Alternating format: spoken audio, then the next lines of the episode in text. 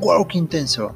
Estoy muy emocionado por este primer episodio del podcast Expreso con Samuris. Ya en el tráiler te expliqué más a detalle sobre cuál es el contenido de este podcast. Y bueno, yendo a la pulpa de este programa, empezaremos con Uber Eats.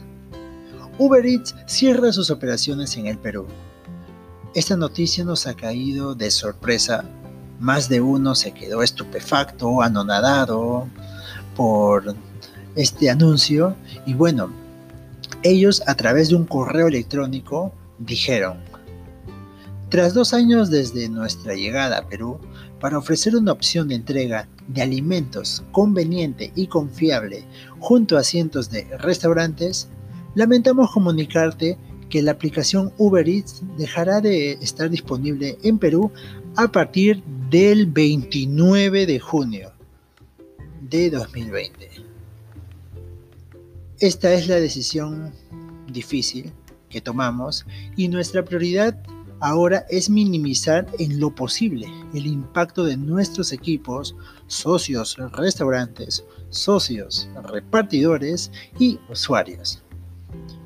Como lo digo nuevamente, esta noticia fue nos impactó, nos impactó porque no esperábamos esto de Uber Eats.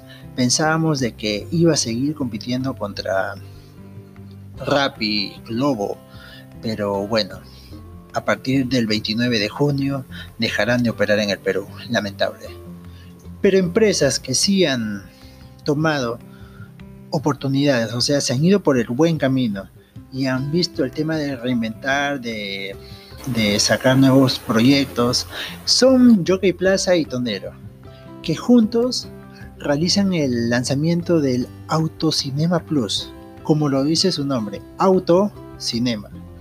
Ahora toda la gente que tiene un auto va a poder disfrutar de esta experiencia en, el Jockey Plaza, disfrutando de entretenimiento como de películas, de teatro, stand-up comedies, conciertos por streaming de artistas nacionales e internacionales. Esta será una bonita experiencia para y gratificante también para la gente que pueda ir a esos sitios. Por ejemplo, pueden ir en pareja y, y esto del distanciamiento social que hoy en día es clave, será importante. Por otro lado, Ripley. ¿Qué está pasando con Ripley? Lo que sucede es de que Ripley expande su oferta y ahora vende alimentos y productos de ferretería. Ahora tú en este momento puedes ingresar a la página de Replay y encontrarás nuevas categorías como de supermercado, eh, mejoramiento del hogar, salud, bienestar. A mí lo que más me sorprendió fue el tema de supermercado, porque así como San Antonio, así como San Antonio, estamos viendo que están reinventándose y vamos a ver si esto es bueno para ellos. Lo que dijo Ripley es de que quieren aprovechar al máximo su cadena logística para ponerla a disposición del, público. Y por eso están haciendo esto acá. Vamos a ver qué tal le va. Ojalá les vaya muy bien.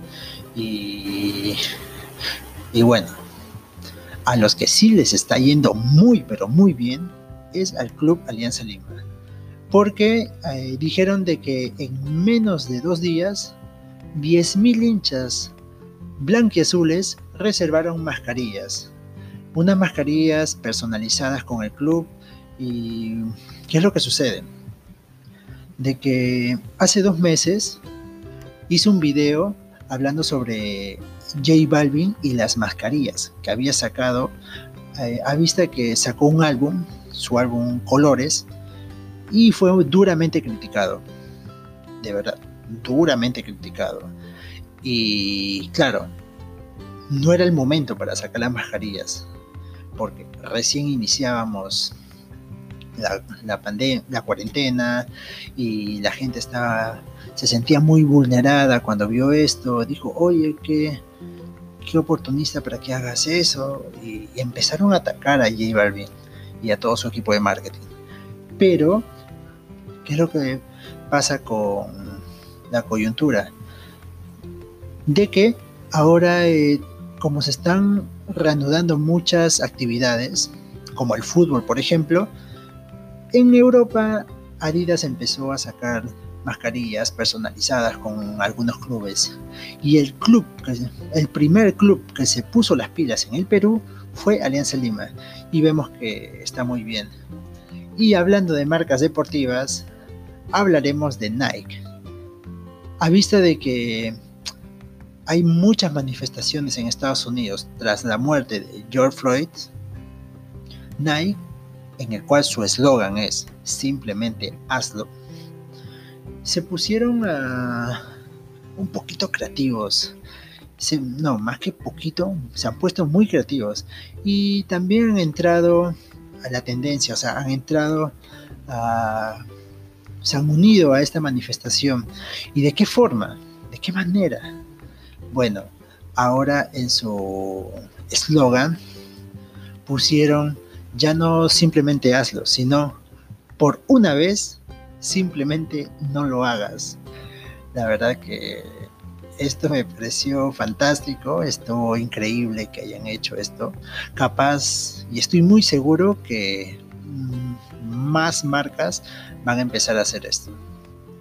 Estoy muy seguro de ello. Y bueno, y sin nada más que decir, chau chau.